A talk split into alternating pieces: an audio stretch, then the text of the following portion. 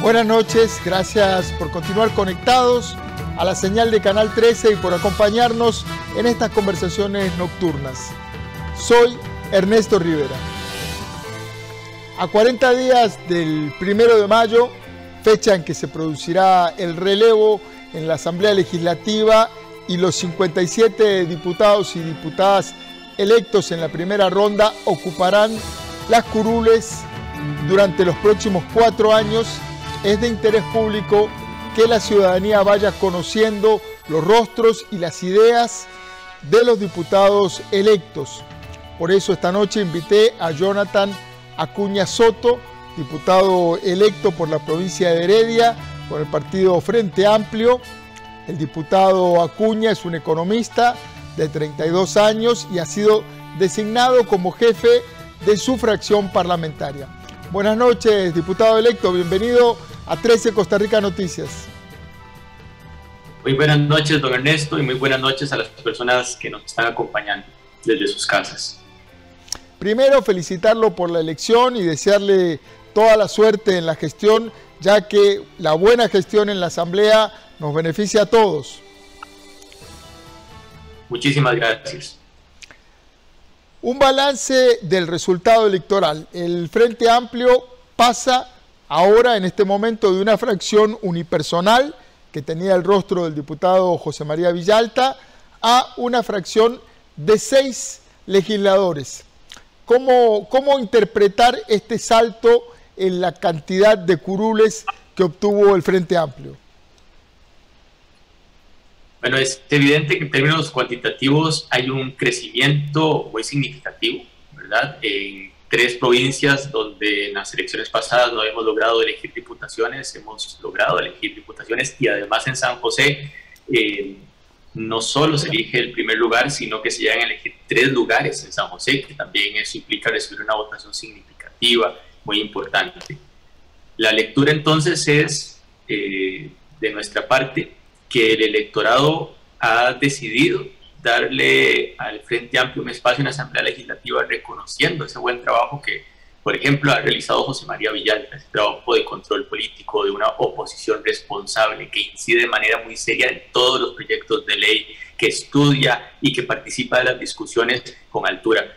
Hay un reconocimiento, eso es lo, lo, lo que nos parece, de esa necesidad de que el Frente Amplio esté allí presente, incidiendo en la Asamblea Legislativa al mismo tiempo, tampoco negamos que hay un resultado eh, principalmente fuera de la GAM al que tenemos que prestarle muchísima atención, no solo por parte del Frente Amplio, me parece que por parte de todas las fuerzas políticas, donde los niveles de abstencionismo son muchísimo mayores que la GAM y donde efectivamente el Frente Amplio no tiene los resultados que habría deseado y que por tanto eso nos lleva a, revisar con una autocrítica sincera y sana eh, para poder también eh, llegar a esas poblaciones y, hacerles mirar que la política decente es posible, porque evidentemente ese apoyo que no llega responde a que hay un desencanto con la política.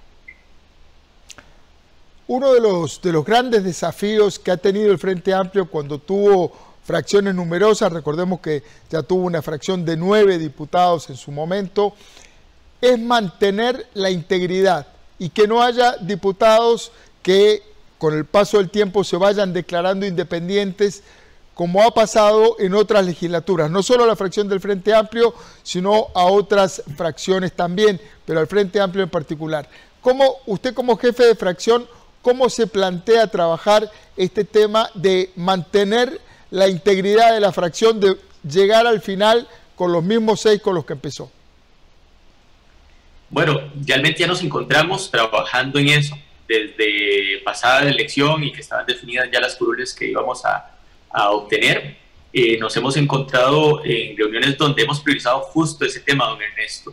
Eh, el primer elemento, y es eh, vital no solo para esta fracción, sino me parece que para las fracciones en general de cualquier partido político, es que hay que comprender que la ciudadanía elige un conjunto de ideas y que la curul no es mía, la curul es de un partido político que le ha ofrecido un conjunto de principios y un conjunto de propuestas programáticas a la ciudadanía y la ciudadanía le ha dado soporte a eso, no a una persona y a su ego, ¿verdad? Y eso lo hemos comenzado a trabajar con muchísima fuerza, comprender que nosotros estamos acá para responder a una ciudadanía que nos ha pedido representarles porque ha confiado en nuestras ideas, no en, en, una persona preciso que ahora podrá llevarse esa cuota de poder como si fuese de su propiedad. No, no, estamos acá para representar a esa ciudadanía que nos ha confiado porque coincide con nuestro pensamiento. Hemos trabajado, por supuesto, pero además hay un, antecedente y es que las seis personas que integramos la nueva fracción del Frente Amplio nos conocemos de antes, no nos estamos conociendo ahora como diputados y diputadas electas. Eh, nos conocemos de un trabajo partidario de muchísimos años, donde hemos tenido procesos en los que hemos eh, llegado a acuerdos a lo interno, procesos donde también hemos tenido discusiones y hemos salido saber, eh, salir, perdón, en, en unidad, ¿verdad? Los partidos somos, somos agrupaciones que contenemos diversidad dentro de unos límites. En el caso del Frente Amplio hay por supuesto unos principios de base compartidos, pero más allá de eso hay una diversidad. Y es muy importante para una fracción como la del Frente Amplio comprender que eh, dentro de esa diversidad a la ciudadanía lo que le ofrecemos es unidad en unas bases programáticas eh, que pusimos frente y, que fueron las que ofrecimos para pedirles el voto. Entonces hemos trabajado en eso y además hemos, por supuesto, aprendido de las cosas que se han hecho bien en el pasado y nos tomamos muy en serio también las cosas que no se hicieron bien en el pasado. Y dentro de eso también hemos trabajado muchísimo las relaciones humanas dentro del grupo. Eh, comprender que acá nadie está buscando atención para alimentar su ego, sino que lo que nos interesa son las luchas justas eh, para beneficiar a la ciudadanía. Eh, don Jonathan, esto que usted plantea eh, tiene la mayor lógica. Eh, usualmente muchas de las personas que son e-, electas diputadas son absolutamente desconocidas para la enorme mayoría del país y solo llegan a ocupar una curul porque van con un partido X o Y. Sin embargo, legalmente, a la hora de ser electas, están, y ya la historia nos, nos demuestra eso, en, en una condición legal de quedarse con la curul y decir, no, esto me pertenece, tengo derecho durante los próximos cuatro años, me separo del partido y, o me separo de la fracción y, sigo legislando como, como diputado independiente. Eh, ¿Hay algún elemento legal eh, que hayan previsto? Eh, ¿Esto es un, acuerdo de buena fe? ¿Cómo, cómo lo, lo están manejando? Bueno, como, como usted bien señaló, Ernesto, en nuestro marco jurídico el transfugismo es absolutamente permitido, ¿verdad? Y bueno, por eso es que tenemos una cantidad de independientes que luego se independizan del grupo con el que se ha independizado, ¿verdad? Es, es un ciclo interminable y es porque nuestro marco jurídico vigente no sanciona de ninguna manera el transfugismo, ¿verdad? Lo cierto es que el Frente Amplio tiene un conjunto de normativas internas de nivel ético donde nos comprometemos a que en el momento en el que decidamos que no formamos parte del partido, entregamos la curul. Ese es mi compromiso, ese es el compromiso de mis cinco compañeros y compañeras. Porque a nosotros, como bien dice usted, nos eligió la ciudadanía bajo una bandera, bajo un conjunto de ideales y de propuestas. ¿Verdad? No, no, la ciudadanía no ha dicho, yo quiero que Jonathan vaya a, a hacer lo que le venga en gana. No, con su voto lo que ha dicho es, yo quiero que Jonathan Acuña sea diputado de la República para que me represente porque coincido con sus ideas, con las ideas de ese partido que representa. Lo cierto es que sí, don, Ernesto, no hay legislación que impida el transfugismo en este país y, bueno, por eso es que hay un caso, un caso al mes, ¿no? Don Jonathan, este Congreso quedó constituido con seis bloques partidarios, ninguno unipersonal, las dos fracciones más pequeñas son las del Frente Amplio y las del Partido Liberal Progresista, ambas con seis diputados y diputadas, es decir, son fracciones relativamente robustas todas.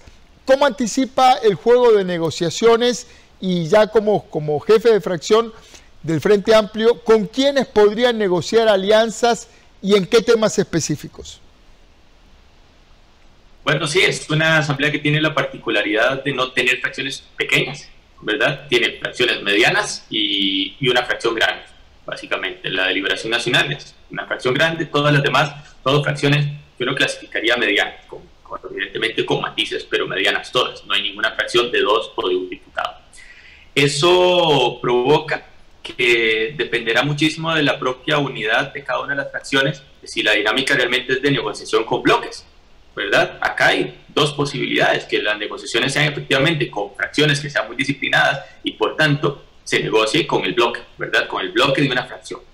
Eh, pero también puede ocurrir, ya veremos, ya veremos que se dé este fenómeno que no hace nada. En esta propia Asamblea Legislativa vimos de una fracción como la de eh, la de fabricismo, que terminó quebrada en dos muy, muy pronto, ¿verdad? Y eso termina modificando toda la dinámica de negociaciones. Ahora, ¿cuál es la tarea nuestra y cuál ha sido la tarea del Frente Amplio siempre en la Asamblea Legislativa?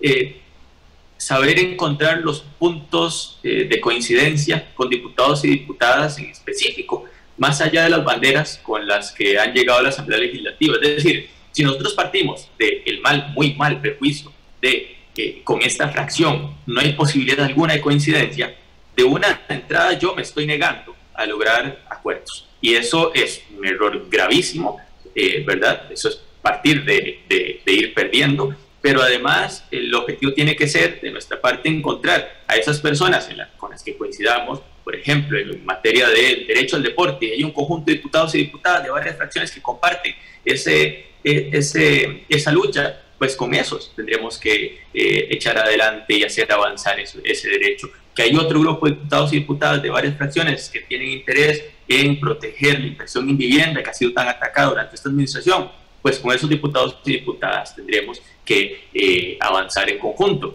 mm, sin negarnos a los procesos de negociación, por supuesto siendo muy contundentes con las ideas nuestras, con nuestros principios, pero al mismo tiempo teniendo muchísima apertura eh, muchísima apertura para poder encontrar esos puntos de coincidencia. ¿Por qué eso ocurre? ¿Verdad? Pues cuando usted mira que un diputado que de una fracción que, que litera solamente él, como José María Villalta, es capaz de encontrar acuerdos con otras fracciones para que leyes propuestas por él se, se vuelvan realidad, eh, eso lo que muestra es el talante que ha tenido el Frente Amplio y que va a seguir teniendo el Frente Amplio de buscar acuerdos con quienes piensan distinto, que sabemos que piensan distinto, que vienen de otras maneras, pero que pueden tener coincidencias puntuales con nuestras agendas.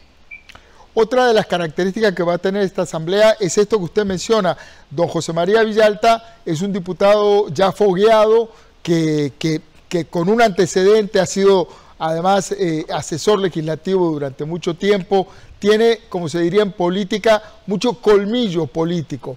Eh, llega una fracción del Frente Amplio muy joven y va a tener que negociar con mm, mm, personas eh, con mucha experiencia política como don Rodrigo Arias, por ejemplo. Eh, ¿cómo, se plantea? ¿Reconoce usted ahí que hay una simetría en, el caudal de, experiencia? ¿Cómo, se plantean resolver eso? Bueno, yo, yo no encuentro simetría. Yo, por ejemplo, efectivamente tengo 32 años, pero tengo en mayo, cumplo 8 años de trabajar como asesor legislativo en materia económica. Eh, son ocho años de participar en procesos de construcción de acuerdos, de negociaciones muy intensas, ¿verdad? Eh, y obviamente todo eso genera una, una, acumulación de experiencia de cómo, cómo funcionan en la práctica esos procesos, de cómo se pueden llevar adelante con éxito eh, procesos de negociación, como le decía antes, con personas que uno sabe de entrada que en mucho piensan distinto a uno, pero que también es posible encontrar esos lugares de acuerdo eh, pero no es solo mi caso, ¿verdad? Además de haber participado en otros procesos de negociación, como el Acuerdo Nacional de Partidos Políticos, yo fui representante del partido frente a todo el resto de los partidos políticos que estuvieron ahí presentes. Entonces tenemos, digamos, una, una juventud, efectivamente, que, que no, no resta ni un poco en procesos de experiencia ganada. Y, pero no es solo mi caso, voy a poner también el ejemplo de Sofía Guillén, eh, Sofía Guillén tiene años de participar ya, eh, además fue asesora legislativa, pero también de participar en procesos de negociación política de alto nivel, de participar en debates de manera pública. Eh, evidentemente, uno no llega creyendo, ni, creemos eso, que sabemos todo de antemano, pero sí que existe una experiencia suficiente, estoy convencido, para hacer frente a, a, unos procesos políticos que serán complejos y que también implican eh, sentarse frente a personas que tienen muchísimos años a cuestas. Eh, nosotros también tenemos muchísima experiencia, lo que sí hemos demostrado no tener malas mañas. pero experiencia sí que hay una carga de experiencia unida a unas formas de jóvenes de comprender la política. Estoy conversando con el diputado electo por el Frente Amplio, Jonathan Acuña Soto. Diputado electo, el, el Frente Amplio es claramente la fracción que representa a la izquierda costarricense. Y uno de los temas calientes que tendrá que abordar al principio, desde el arranque de, esta legislatura, es la negociación con el fondo. ¿Cómo se posiciona respecto de la negociación con el Fondo Monetario Internacional? Bueno, de hecho, lo que creo es que, eh, que hay bastantes señales ya, desde ya, de que hay mayor flexibilidad a negociar los contenidos mismos de lo que se había propuesto inicialmente al fondo.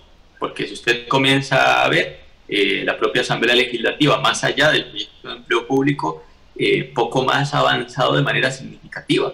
Y entonces está abierta la discusión sobre el resto de temas, sobre el tema de renta. Eh, de renta global dual, está abierta la discusión sobre viviendas, eh, el impuesto de viviendas de lujo, hay, hay discusiones totalmente abiertas. Eh, nuestra postura eh, ha sido y va a seguir siendo que ninguno de los contenidos necesarios para alcanzar esa meta, ¿verdad? Una meta que compartimos de estabilidad de las finanzas públicas, pero ninguno de sus contenidos, ninguno de los medios utilizados para alcanzar esa meta pueden ir en detrimento de las clases medias y bajas de este país, ni pueden implicar, ni pueden convertirse en un trampolín para seguir debilitando la institucionalidad y Estado, la inversión del Estado Social de Derecho. Esos son nuestros principios claros, como hemos venido defendiendo desde el pasado. Lo cierto es que creo que es de, de prever que haya mayor apertura, porque además vamos a tener una nueva administración que tendrá por potencialmente posturas distintas a lo negociado según lo mismo que han expresado estos dos candidatos en debates y en otros espacios, y por tanto más bien se vendrá otro proceso de definición de cómo vamos a alcanzar esa meta de estabilidad de las finanzas públicas, y ahí nuestra postura será la de defender que las medidas contengan la mayor progresividad posible, que se defiendan los intereses de las personas con, eh, con, con de las clases más bajas y que al mismo tiempo eh, se detenga la lógica eh, fiscalista sobre la inversión social que le está haciendo tantísimo daño, por ejemplo, ahora mismo eh, con la propia regla fiscal, que se detenga esa lógica. Esa será nuestra postura y creo que vamos a tener espacio de incidencia porque esto va a seguir abierto. La discusión va a seguir abierta después de que se dé el cambio de mando, eso es lo que me parece. La fracción del Frente Amplio está compuesta mayoritariamente por gente muy joven. La diputada Priscila Vindas tiene 27 años, la diputada Guillén 29 y usted 32. el tema de la juventud, ya me aclaró usted, eh, no, no, no, no conlleva inexperiencia. Varios de ustedes tienen eh, años de, estar caminando los pasillos del Congreso. ¿Cómo valora usted el aporte, qué, qué aporta esta juventud eh, y, y si se plantean un estilo diferente para negociar y legislar. ¿Cómo será ese estilo?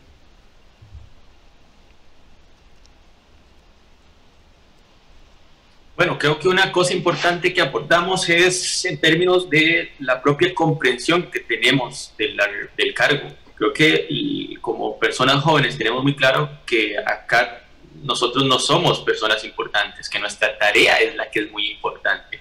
Y eso ya de por sí es cambiarle toda la lógica a la política, porque comúnmente ustedes ven que hay una imagen creada y que además alimentada por muchos políticos de el político, el diputado es una persona muy importante que tiene una jerarquía tremenda. No, no, el diputado o la diputada, y esa es nuestra comprensión, tiene una tarea fundamental porque la ciudadanía sí se la ha dado, pero no nos hace más importantes.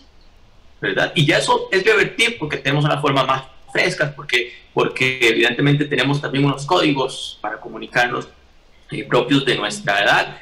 Eh, ya eso es revertir esas, esas malas mañas de la política tradicional de quienes creen eh, y quieren hacerle creer a la ciudadanía que ahora están por encima del bien o el mal solo porque tienen el cargo. No, no, más bien ahora están, estamos bajo la mayor fiscalización necesaria porque la ciudadanía nos ha dado una tarea que implica una responsabilidad muy grande. Ya eso de por sí ya es cambiar las cosas. Sobre, sobre las formas de negociación política y si cambiarían, pues mi interés es que así sea, que nos dejemos ya de negociaciones de esas en las que uno no sabe cuál es la postura de la contraparte, porque la esconden siempre, ¿no? De jugar con las cartas viendo hacia abajo. Yo tengo muchos años de participar en negociaciones políticas y puedo decir de mi experiencia que las únicas negociaciones políticas que son realmente eh, beneficiosas para la ciudadanía son las que se hacen con transparencia, mostrando las cartas, qué es lo que quiere cada fuerza política, mostrándolas de frente a la ciudadanía, pero además eh, con, con sensatez.